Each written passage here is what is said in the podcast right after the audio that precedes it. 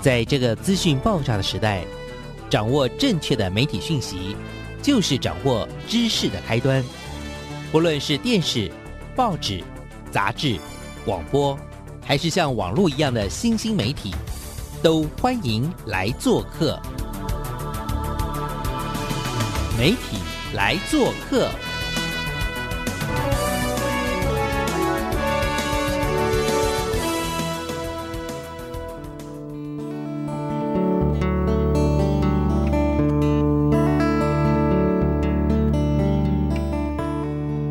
收听媒体来做客，我是小黄老师，各位空中的听众朋友，大家早安，很开心啊，我们又在空中跟所有听众朋友相会。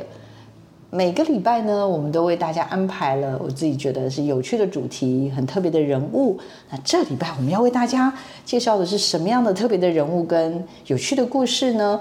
这礼拜的这个受访者呢，我自己觉得很 很妙啊。为什么？因为呃，透过社群媒体啊，其实我一直都知道，我们今天这位受访者，也就是非常可爱的植物小姐 Stella 呢，原来的专业应该就是所谓的我们影像的这样的背景。那不过她在工作职场上，她后来进入了这样的所谓的呃媒体的采购的行业。那可是有有一阵子，我就突然发现，哎，她好像在这个社群媒体开始，这个植物小姐开始出很多那个纯素的甜点。那这部分我就觉得哇，好妙，好特别哦，是不是这有什么特别的考量呢？可是后来后来我又发现，哎，不对不对，他喜欢的东西又开始跟小黄老师也有一点。交集，因为小黄老师呢，我呃年轻的时候也接触过陶艺的这个部分，那当时当然就是很短暂。有一段时间不知道为什么，我有一阵子看到那个很酷的波兰陶，我不知道听众朋友有没有人认识波兰陶，可是我自己是真的就是被波兰陶给迷住了，因为它也不是那种属于那种什么瓷器那种很高级的那种东西，但是我就是还蛮喜欢它那种。很古朴的感觉，对，所以我就发现，哎，我们的植物小姐呢，是除了这个原来做的这个甜点之外，哎，她开始研究了陶艺，而且好像也因为她的呃家里的另外一半吧，就是本身也有这样子的跟波兰之间的连结，看到她陆陆续续推出一些好可爱、好可爱跟波兰陶有关的东西，那我就想说，嗯。是该可以邀他来跟我们听众朋友来聊聊天，我们就来邀请一下我们的 Stella 来。啊，各位听众大家好，我是 Stella，那大家可以叫我植物小姐。那植物小姐是我呃目前自己在经营的一个品牌。那从过去的纯素甜点到现在品牌转型后，呃，在做就是疗愈的陶器品这样子。那先聊一下为什么叫植物小姐，好不好？那叫植物小姐呢？这个原因是因为一开始我在思考，呃，要成立自己的品牌的时候，我觉得名字就是一个非常重要的一件事，就是我希望它是很好记，然后又让人家觉得是很亲切、很容易亲近的。那因为一开始我做的是纯素甜点，那纯素甜点当然就是呃跟植物性的材料有直接的相关。我希望大家听到这个品牌，认识这个品牌，就是像呃，你认识一个亲切的小姐姐那种感觉。所以后来呢，我就决定把自己的品牌名称叫做“植物小姐”。嗯，呃，其实我看了一下资料，哎，呃，Stella 原来就很喜欢吃甜点，对吗？然后，呃，其实我身边也有这种类似那种蚂蚁，有点像蚂蚁特质的人，是吧？就是。他看到甜点，他是完全没有抵抗能力的，所以我们的植物小姐原来也是这样，是吗？对，其实我从小就是超爱吃甜点，就是我身边的人都知道，我就是很爱吃甜点。等于是说，想要做纯素的甜点，也应该是有一份关心跟关怀，或者想要做一些改变吧，对不对？这部分要不要跟我们也分享一下？其实我做这件事情的最一开始的初衷，其实是从自身去出发，因为呃，大概就是两年多前，就是身体有一些状况。那其实，在生病之前，都觉得自己蛮健康的，也很少感冒。那因为这个身体的状况，让我去重新检视自己的生活形态，也包含就是饮食的部分。因为饮食其实对健康是一个很重要的关键。那其实，在我就是进一步去了解我有关健康饮食这样子的内容之后，发现说，哎，其实甜点这个东西呢，如果想要健康，基本上就不能吃，那我就会在想说，那难道为了健康，我就只能放弃我最爱吃的甜点吗？嗯嗯，对。那后来才发现说，哎，其实现在就是很多人是。使用全天然植物性的食材，一样可以做出好吃而且又健康的甜点。嗯，那再加上，因为其实台湾目前很少可以找到这样形态的甜点选择，所以我自己原本就喜欢做甜点、吃甜点，就开始用呃纯天然的食材做这样纯素、无精制糖也无精制淀粉的甜点。嗯，我我要举手，这这太抽象了，因为我光旁边呢，我身边光是那个想要爱吃甜点，然后。喜欢甜，真的真的那种像蚂蚁有蚂蚁特质的那样的人，实在多到不行了。而且是我很很靠近的亲人，所以呃，可以纯天然什么又无淀粉，像听起来其实像童话，像梦想，怎么可能啊？要不要跟我们实际举例？比如说蛋糕，我大概知道，比如说要有蛋嘛，然后要有面粉嘛，要有糖嘛。要有牛奶嘛？这这一类大概通常就做蛋糕，然后要打吧打发什么这一类的东西，所以我们是可以用什么方法，然后不吃到这些东西，然后还能得到甜点吗？好，这个我觉得这样子的概念，其实对我来说，我刚开始接触的时候也觉得非常的新奇，而且就是想感觉真的像发现新大陆这样子的感觉。对，那所以像我们刚。提到就是说，像面粉，就是主要是两个，一个是精致淀粉，像面粉，然后一个是精致糖，就是我们通常看到的白糖。这两个东西呢，呃，我们主要就是会用一些健康的食材替代。举例来说，面粉我们可能可以用像是坚果粉，然后或是像有一些甜点会用米粉。这样子的的食材，那像糖的部分呢？我自己最主要的是使用呃椰枣，就是天然的椰枣果干，就是完全没有添加物的这样子的东西。然后呃也可以用像是椰糖，它也是呃属于 DGI，然后又是天然的食材。那现在也有很多就是一些天然的代糖，但是我有个人就是呃是走一个全天然的路线，也。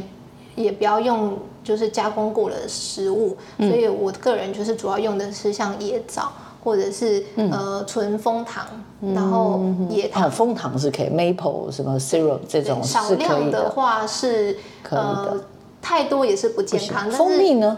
蜂蜜其实也可以，但因为蜂蜜它比较不是纯素的，属于纯素的这样子的食材，所以如果说以纯素来做考量的话，蜂蜜就会先排除在外。嗯嗯，懂懂。哇，这样听起来好像还是有一点点希望，因为以以我自己之前可能有机会了，我们的这个节目好像之前也采访过，就是好像什么燕呃叫什么燕百分之百燕麦粉是吗？类似像这样的东西，就是它那个也是相对来说是比较健康，像刚刚讲的坚果粉。然后糖用的是什么？椰椰糖、椰糖，或是椰枣。椰枣就是它，等于是说它天然就散发出相当高的糖分，但是它又是 DGI 的这样子的一个一个选择。哇，所以呃，因为当然我知道植物小姐她的手艺，我的意思说她的手艺厉害，不是只是做出来好吃，她最主要是她的那个蛋糕的造型呢，非常的漂亮。我印象中所及就是。他是那种很讲究的，我很早就发现他，他做食物那时候，我记得那时候还没做甜点之前，光做食物，他 我觉得他每次那个摆盘，我都想说，光那摆盘可能要两个钟头，然后照一张照，然后就把它吃了，想说他不累吗？但是我感觉他很享受，我想说好吧，就不要管，就不要管人家闲事，就祝福人家就好了嘛，对不对？所以当你推出的时候，我还蛮好奇，一推出是。有需要一些时间才能打开知名度吗？有没有让你蛮惊喜的地方？要不要先跟我们先分享一下？好，其实一开始推出来，我觉得呃还蛮让我惊讶的是，说纯素甜点这个市场目前其实是。呃，很受欢迎的，就是因为吃纯素的这些人，他们的选择真的很少，所以他们只要有看到这样子的产品出来，他们的接受度都非常高。所以其实呃，在线上的时候，也是在很短的时间内就可以吸引到蛮多这样有这样需求的朋友。推出这个东西大概多久，你就发现说，哎，这是一片蓝海。然后我大大概是多久的时间？要不要先跟我们先大概说一下？我自己观察，其实大概半年的时间，我就有。就是观察到说，哎，其实这个呃市场是还蛮不错的，蛮不错的。OK，可是你那时候要跟听众朋友报告一下，那时候我们的史黛拉，也就是植物小姐，她其实平常有一个非常忙碌的正职的工作，她在媒体采购公司工作，所以她基本上上下班时间很可怕。然后她竟然还有时间可以做这个纯素的甜点，看来她一定是牺牲了掉不少她的休息时间，对不对？只是因为她要。圆他自己的甜点梦了哈，我觉得应该是他是先想要帮助自己，也顺便帮助大家，所以大家也因此而受惠嘛哈，所以植物小姐的名气就因为这样。一步一步的打出来，那也因为这样的一个甜点，我觉得也开启了一条真的就是所谓的自有品牌之路了哈。那我们这边要请 Stella 帮我们点一首歌，我们就等一下开始聊小王老师的热爱，叫做逃。我我实在是超超没救的，因为呢，我之前就是一直拜托家人说，哎。你会如果有经过有去欧洲，帮我每每次扛两个回来好不好？然后每次他们就说很麻烦呢，你又那么贵，然后呢过程中可能会破掉。我还是跟他们说拜托你，每一次就帮我带两件就好。所以呢，慢慢慢慢我也有属于我自己的收藏品哎。所以呢，这次我想说啊，刚好有专家来可以来跟我聊这个波兰桃，我特别开心。就是如果像你自己刚开始认识波兰桃嘛，然后或者是说第一次。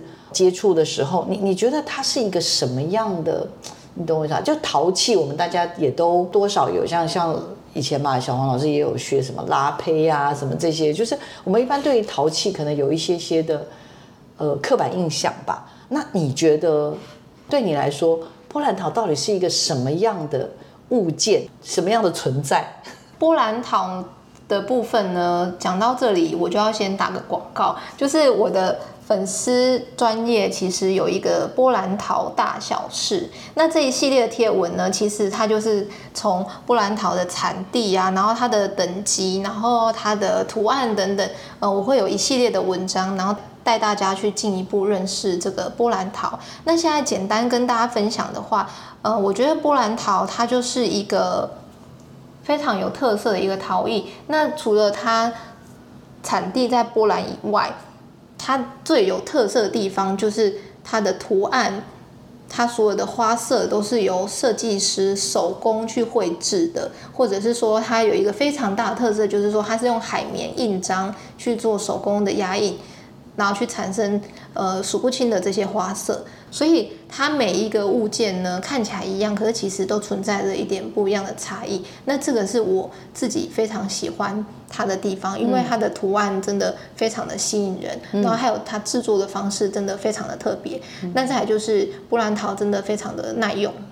嗯，好，那我要帮忙举手一下，因为呃，如果我来看这个陶器，就是陶器这件事情，其实就是它是有特别的泥土陶土嘛。然后去把它捏塑，然后进去烧高温，然后烧完之后，呃，当然进去之前你可以在上面作画什么这些。所以陶器这种东西其实应该不是没有什么说，哎，只有哪里有。可是波兰陶很特殊，它好像真的就是跟波兰有很深的关系。那我当时会被它，真真的是我是有点被它眼球有有有抓到我的眼球的原因，是因为它好像基本上都会有一个边。深蓝色的边，但当然也不是绝对，但是它整体而言，它基本上就是会有一个深蓝色的边为主。那但是呢，里面的变化就千变万化，它不是那种无聊的深蓝色。基本上以我我现在也也看见的，就是呃，它也有一些是图案，但是也有一些就会出现那个，比如说橘色、黄色、绿色，去去再去做一些这种。装饰等等，那那我比较好奇，就是你刚刚突然间讲到一个东西，我有点吓一跳，就是因为我主持人自己也没有见过波兰陶怎么做，所以波兰陶你刚刚说要用什么印章啊？我这边有看到你那时候有去波兰走走的时候，是就是有这种所谓的印章，所以它是捏完这个陶土之后，然后用这个印章怎样去去盖吗？对，去盖。要不要跟我们解释一下这个大概的流程是什么？我自己在去年到波兰旅游的时候，我到呃波兰陶的小镇，就是 b r u z w a b i c 这个地方，你们就想象成是英歌，波兰的英歌的概念。好，所以在这个地方呢，看了非常多波兰陶，然后也参加了波兰陶的工作坊。那其实波兰陶呢，它就是呃，在塑形好之后，会先进到树烧。树烧就是第一次烧过之后呢，它已经成型固定了，然后他们就会用印章的部分，用颜料在上面去作画盖章。那盖好之后呢，会再上一层透明釉，然后再去呃进行第二次的烧制。烧制完的这个成果才是最后的波兰陶的产品。嗯嗯嗯，所以呃，在去波兰之前，你以前会做陶艺吗？我以前不会做陶艺，但是我自从去了波兰陶，因为在这个波兰陶上面带给我的身心灵非常大的满足，所以根本在台湾就没烧过陶，然后去到那边看人家烧波兰陶，然后就觉得身心灵得到很大的疗愈。到底怎么疗愈法？还有还有就是回来之后就开始认真的去学怎么捏陶，然后上各式各样的陶艺的课程，而且开始有作品，然后甚至。在网络啊，到市集里面去卖，然后竟然也得到很多的回响，哇！这简直这整件事情太不可思议了吧？像不像做梦？真的像做梦？他刚刚说的什么美梦成真？第一次跟着这个家里的另外一半哦，去了波兰，然后去拜访了这个波兰的非常著名的这样子的一个叫做什么波兰陶小镇。到那里去之后呢，让自己的身心灵得到很大的满足。小王老师因为自己也蛮喜欢波兰陶的，所以可以理解看到那个东西很疗愈。可不可以跟听众朋友还有我分享一下？请问为什么去到那儿会有得到身心灵的满足，而且呢，感觉上就是美梦成真？这是怎么回事？跟我们分享一下。好，主要是因为我第一次接触波兰陶其实是六七年前，蛮久的一段时间。那中间呢，其实也。呃，在网络上啊，或是看书看到了非常多波兰陶的资讯，然后也知道说，哎，波兰陶当地其实有这样的一个小镇。所以，当我真的实际去到那边，就是一种你在课本上面看到了什么地方，然后对你来说就是很陌生遥远。可是，当你当真的实际到那边的时候，就是完全不一样的感觉。那我觉得那种感觉很神奇。那再来就是，呃，参加波兰塔的工作坊，就是。呃，实际体验到说波兰陶的制作过程，然后自己实际去做了之后，发现说，哎，就是过去你在看的这些东西，你可以亲自去做。那这个过程呢，我觉得就是带给我真的有一个非常大的满足感。那所以这也是为什么我回到台湾之后呢，就是那种感觉一直存在我的心里，所以我开始去上陶艺课。你是就是一般在。工作室吗？还是去社大等等这样？我去社大上的陶艺课，陶艺课，然后上上了多久？还继续一直在上吗？对，还继续一直在上。但是我第一堂课我就跟老师说，我要在台湾做波兰陶。真的还是假的啦？你真的？那我觉得老师很好的，就是他也没有说不行，但是他就是会帮忙，呃，让我知道说，哦，这样子的做法大概是怎么样的制成，什么样的方法？真的？那我就是很认真的去研究，那呃，波兰陶的特色印章在台湾要怎么去做出来？所以以前我传统做的那些陶艺，不管我那时候在美国学，后来回来我也有到英哥。去，然后也真的就是我真的是很无聊，会在这边做做完之后，因为中间要等好几个礼拜嘛，对不对？所以在台湾可以做得出波兰陶吗？其实，呃，当然说台湾不会有波兰当地的那个陶土，因为那个波兰陶是使用当地的陶土。但是台湾可以做的是用波兰陶类似的制成，还有它的做法，像是用印章去作画这件事，这样子的做法去，呃，类似说复制，就是 SOP 那个流程。对，那那这样做出来会。跟波兰做的波兰陶会不一很不一样吗？我有点老实说，我觉得很不一样，因为呃，波兰陶的制作在当地是非常非常的成熟的，那包含他们呃制作印章的精细程度啊，然后他们的呃工厂整个制造的流程其实都非常成熟。那在台湾这边呢，目前我自己做的话就是。百分之百纯手工，所以当然就是没办法做到像波兰陶当地那么的精致跟细致。嗯嗯，好，有趣哦。是是烧出来的东西也会不一样吗？我的意思说，我本来想说是那个土不一样，所以波兰陶像我自己看到这个就是比较偏白。我不确定台湾的陶器会不会烧出，就是是因为颜色的不同，还是还有工法上也有不同，所以会有很大的差异，是吗？对，呃，第一个是土的话，每一种土烧出来颜色确实都不一样。嗯那波兰桃它其实是有一点白色，但是带一点黄色的这样子的土，哦所以在台湾其实我目前看到最接近的是。呃，所谓日本瓷土这样子的土、哦去做出来，效果会最接近。最接近，所以你的企图心不止于此，哎哈，而且甚至你哎有一份蛮不错的工作，但是他现在已经走入了另外一条路了，想要以这个为你的。不敢说是一生的志业了，但是这个成为了你的新的选项，对不对？可以跟我们分享一下整个的心路历程，好像也有跟那个电影叫什么《脑筋急转弯》有一点点关系，是不是？要不要跟我们分享一下？好，呃，脑筋急转弯的这个电影，如果大家看过，呃，应该有印象。电影中其实是在探讨生命的意义跟生命中的火花。那其实看电影的当下，我并不知道什么是我生命中的火花。在接触波兰桃之后，我发现，哎，波兰桃或者是说陶艺这件事，目前看起来就是我生命中的火花。所以我大概甜点呢？也是火花，但是更小一点。波 稍微 那个布兰桃燃起了熊熊的烈火，可以这样说吗？那个火可能有点失控，这样。灵魂急转弯里面提到说，要寻找生命的意义跟生命中的火花。然后呢，这个熊熊的烈火呢，这一烧啊，烧出了很多东西。要不要跟我们也分享一下？据说什么有的是跟猫咪有关啊。然后哎，对，像你看，你今天有好可爱的那个耳环，所以这个也是波兰桃嘛？这是买现成的，还是说在台湾也可以？你也可以烧出类似的东西，跟我们也可以分享一下，好不好？好，那像这耳环就是我自己就是从无到有去制作的，那它就是用呃波兰桃的风格这样的方式呈现。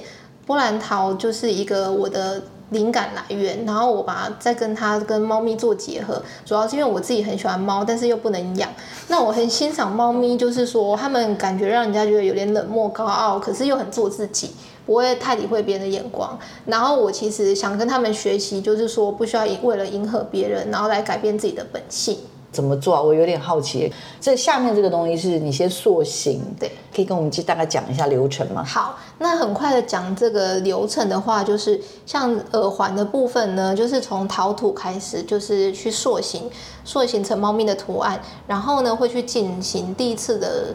烧制，我们叫做素烧。那素烧好的这个素胚呢，我们就会在上面画，可以画任何自己喜欢的东西。那这个技巧就是用所谓的釉下彩这样的颜料去画，画完之后呢，再上透明釉，然后再去做第二次的烧制，就可以得到像这样子的作品。然后再去跟一些金属的首饰做一些结合，就可以变成一个漂亮的陶瓷首饰。嗯，举手。有人教你吗？还是你自己摸索？我的说，为什么你想要做这样的东西？然后应该是网络上有人教这个东西吗？还是你就是自己一步一步？还是你去拼凑很多？就你有一个想法，然后慢慢慢慢把它拼凑起来，可以跟我们分享一下吗？我觉得这个是非常有趣的部分，就是说我做这件事情是没有人教我的，但是它的启发跟它可以诞生的原因，其实又牵涉了我所有的人生的历程。例如说，它其实就像做饼干一样，我是用以前做饼干的概念去做，然后做陶的部分，波兰陶的。呃，呈现的方式是从我波兰陶的知识，然后做首饰呢，也是我以前小时候很喜欢自己做手工这样子的经验，所以我觉得它就是一个我生命中各种历程的结合体。哦，所以是一个大组合。刚刚讲以前，呃，也学过波兰陶，然后你说以前还做过甜点、饼干，那个东西也堆叠出了你现在好可爱的，呃，比如说耳环啦，或者你接下来做的很多各式各样的饰品，然后再加上你从小自己也喜欢手作，对，没想到这些东西全部组合在一起，就成了这么可爱的、这么可爱的小商品。原来呢，植物小姐呢，她。呃，他其实是刚刚讲的，他是在媒体的采购公司，在广告这个行业里面做，那一做就做了将近十年的时间。那所以在近期吧，就我所知，近期就也想要让自己的，就像刚刚讲，你已经找到那个生命中的那个火花了、火光了，所以想要去追寻这这个火光。那这个追寻的过程，意思就是代表代表你必须在传统我们知道的这种朝九晚五的工作，跟现在就是真的要靠自己经营一个品牌这件事情，其实是我自己觉得啦，是一个蛮大的抉择。所以时代啦，要不要跟我们聊一聊这中间的转换有很纠结吗？刚刚我问的这些问题，其实是个大在问，好不好？就是呃，把传统的工作放下。然后现在进入到一个经营自由的品牌，而且呢，真的一切就是要靠自己，对不对？以前在公司上班就是，反正不管怎样，老板就是会发薪水给我们。对。那接下来的日子呢，自己经营品牌，好像已经也有也摸索到从甜点到现在的这些，已经在市集里面做了一些努力了。但是真正就要完全吃自己、靠自己经营自由的品牌这件事情不容易，到底？接下来要做些什么事情？然后什么样的一个转折让他有这样子的一个想法，然后有这样子的一个行动的力量？我觉得一定要让这个我们的植物小姐跟我们好好分享。来，《The Nights》这一首歌，我觉得里面有提到一点，就是也是启发了我创业，就是一个很大的嗯很大的能量。就是他提到说：“One day you will leave this world behind, so live a life you will remember。”那我觉得。其实我们知道说你的人生就只活一次，可是你到底有没有把握人生去做自己想做的事？呃，大部分的人可能都没有，或是在等待。那其实我大概学了陶艺一年左右的时间，我开始去思考全职去做陶的这个可能性。因为我觉得说，如果一天我们要工作八个到十个小时，但我不是坐在办公室做工作，而是我花这些时间在做自己喜欢的陶艺。应该会觉得非常的快乐。那我觉得这个是一个比较嗯单纯美好的想象。现实中当然有很多困难，但我觉得这也是一个呃让我可以实际去实现我自己的梦想跟做自己想做的事情。嗯，都没有什么阻力吗？你怎么有信心自己可以？哎，真的很难呢。我的意思说，虽然结婚了啦，哈，老公可以稍微靠一下下，但有时候还是会有压力吧。想说，嗯，到时候万一失败了，到时候怎么样？会不会面临到很多外面人家的一些眼光啊，等等这些，有想过吗？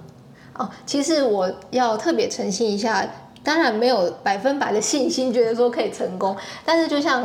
呃，黄老师说的，就是说，因为呃有植物先生的一点支持，然后也会让我就是比较安心一点。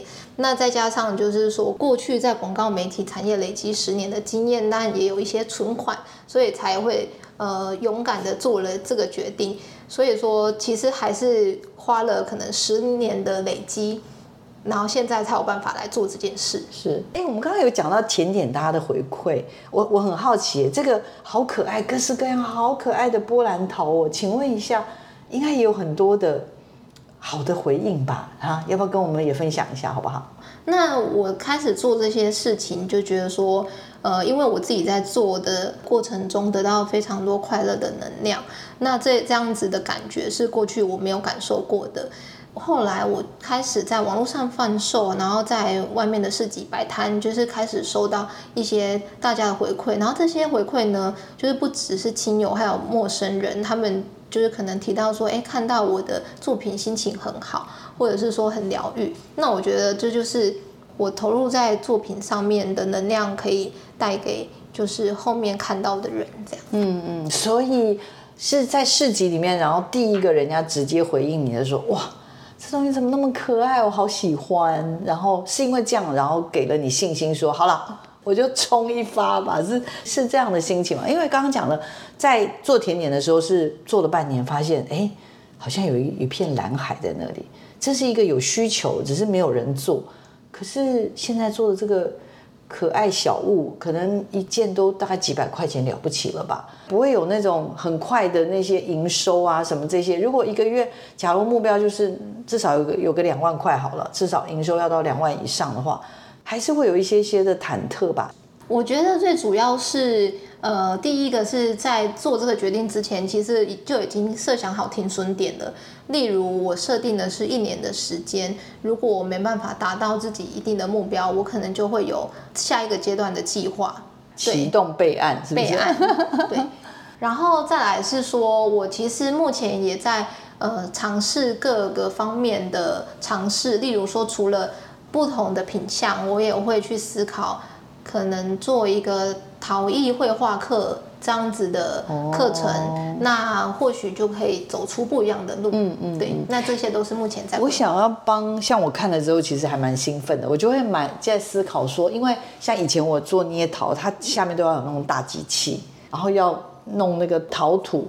而且其实以前我每次做的时候，我都要全身，就是我要穿最脏的衣服去，因为就是全身都会搞得都都是，然后围兜兜什么那些，然后弄完之后，然后开始因为那个那个那个要滚啊什么这些的，然后就叫什么 centering 啊，做这些东西的时候，其实是很辛苦的，所以我有点好奇，就是说，因为那样子的东西其实成本也很大，空间也很需要。可是回过头来，现在你做的这些东西，假如你要做教学，或者你自己实际在做的时候，你是要到外面去做，自己没有办法，就是像刚刚讲有很多的设备啊等等这些东西，就是没有办法自己在家里做，对不对？所以要开这样的课程，其实是需要跟别人合作的，对吗？对，呃，目前的规划可能就会到外面的一些工作室，或者是说有开放呃一些体验课程的空间。那因为我的规划是比较偏。陶艺绘画的部分，就是说我们做的不是前端去捏陶这件事，是比较后端，就是已经素烧后，然后在上面去作画。所以其实就是一个画画课，但是我们把梅材变成是一个陶土这样子的概念。哦，是是是。那那些颜料啊什么这些也都是要有特别的颜料，对不对？然后画完之后要再送去烧。烧完之后再回来，是不是跟我当年一样，也是就是要等好几个礼拜，是吗？还是现在不太，已经不用等那么久了？对，完全跟老师的印象一样，没有错。假如从陶土，然后刚刚讲的做成一个形状，然后什么去什么烧第一次回来，然后开始作画，然后到最后做完画之后再进去再烧什么再回来，这中间大概整个的时间的流程，可以跟我们稍微也让大家认识一下、了解一下吗？好其实以这样子，我自己目前的流程，因为我是配合在外面老师那边的窑厂的时程，所以其实呃我的时程大概都是两到三个月才可以完成一批作品。那当然，如果今天有自己的这个烧窑的。机器对设备，当然就是这个时程是可以缩短的。两到三个月的话，是从刚刚讲陶土跟一路过来素烧到画桌。比如说，例如啊，我们去上了课画画这个东西，那画完之后再真拿回来，可能真的也是要好几个礼拜以后了，对不对？对，一两个礼拜跑不掉。OK，因为因为它整个的机器，因为它的温度非常的高，对不对？所以在这个过程当中，其实是一个，其实真的是一个蛮艰辛的过程。好，那我还是要忍不住替大家问呢。我还是觉得你做了一件 一般人不敢做的事情。来来来，请问一下，这个胆子从哪里生出来了？因为我真的觉得，最近我接触，我刚刚预防还跟你聊到，我最近接触到非常年多年轻人，包含我身边的很多位，就是他们好像都在寻找自己的。火花，对生命中的火花，就是他他们在寻找，就有的像你是找到，他们还在寻找，就是这个胆子到底从哪里来？这种追寻的那种很强大的动力，这好像是我们现代的这些，不管是父母或老师，不太能想象的。那最最后要不要花点时间跟我们分享一下这件事？好，我觉得以我的经历，是生命给我的挑战，带我走到这里，因为我们其实。知道生命会有一个尽头，但是对过去的我来说，我觉得那不是我平常会优先思考的事情。那因为经历了一个挑战，我会开始感受到生命的不确定性。那所以我觉得说，如果你有想要完成的事情，其实最好的时间点就是现在。那因为这样的经历，其实我就是让我可以有勇气，就是去把握当下，做我自己想做的事。因为我可以理解，就是我觉得像病痛这样的事情。当你知道的时候，你会觉得为什么是我？然后，可是你又必须去面对。然后，在面对的过程当中，有很多很多的，不只是自我对话，就是甚至你一定是会有那种很多的怀疑人生。所以，有的是实质的身体的，有的是心理的生病，是太多了。所以好像就是在经历这一次又一次的过程当中，不断的开始长出这种叩问，可以这样说吗？就是开始去问自己说，如果我剩下时间没有很多，或如果我剩下的时间就是这么有限，那我现在是不是应该要做一点不一样的选择？我觉得现在大家，呃，可能因为网络的资讯很发达，那我们可以看到，现在有非常多可能是创业的方式，可能是过生活的方式，不管是什么方式，其实都没有一定，也没有像过去一定要在一个大公司好工作，或是一定要怎么样才会是一个好的人生。那我觉得，因为这样子的改变，其实现在的人。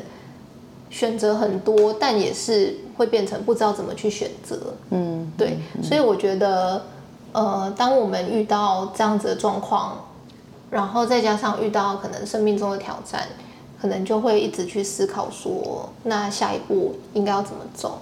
那以我的经验是，我在过去也是充满了迷惘，但是目前我觉得幸运的是找到了一个方向，然后呃，正在把握这样的。时间就是去做这件事情。那我也希望就是呃有这样子梦想的人，或者是说还在寻找的人，其实呃不要放弃希望。如果可以给你身边的可能也曾经像你之前一样很蛮有点迷惘或不确认的年轻人，你会想给他什么样的一句一段话？我会想跟他们说，如果有想要做的事情，呃，现在就是最好的时间点，做了就知道。因为如果不做，就永远不知道。就勇敢的去做做看吧。好，不做怎么会知道呢？对不对？所以呢，就做做看吧。最后呢，最后植物小姐要不告诉我们一下，如果如果对你今天所分享的，不管是甜点暂时不能做了，是不是？对，甜点暂时暂停。暂停，因为那个波兰桃有点忙碌，是吗？好，来跟我们分享一下，怎么样可以有更多认识你？不管是呃脸书啦，或者是 IG 啦，跟可以告诉我们一下吗？呃，如果想知道更多关于植物小姐的讯息，可以在 Facebook 或者是 IG 搜寻“植物小姐”就可以找到我。嗯，IG 上也可以吗？植物小姐哦，OK OK，好。那目前的大概的品相有些什么？因为我现在看到都好可爱，就是好，我以为是饰品居多，不是，都有。目前就是主要是一些比较。呃，疗愈的小物，像这些小盘子啊，然后小摆饰，然后小饰品这样子。那目前其实也一直积极在开发更多的产品，所以希望就是未来有机会有更多新产品跟大家见面。好，所以如果大家对这个有兴趣，就直接私讯你，对不对？对，没错。好，希望这一切吧，我觉得不管怎么样，这都是一个很美好的旅程。然后我也很开心，我想所有听众朋友，尤其是小黄老师我本人啦，就是看到植物小姐走上这样子的一趟。